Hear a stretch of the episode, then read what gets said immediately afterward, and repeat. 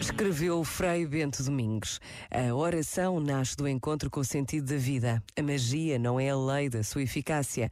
Para ser contemplativo na ação, não é necessário multiplicar as orações. É preciso deixar-se desarmar diante de Deus e do mundo, deixar-se surpreender pela sua graça e pela sua beleza. Este momento está disponível em podcast no site e na app da RGF.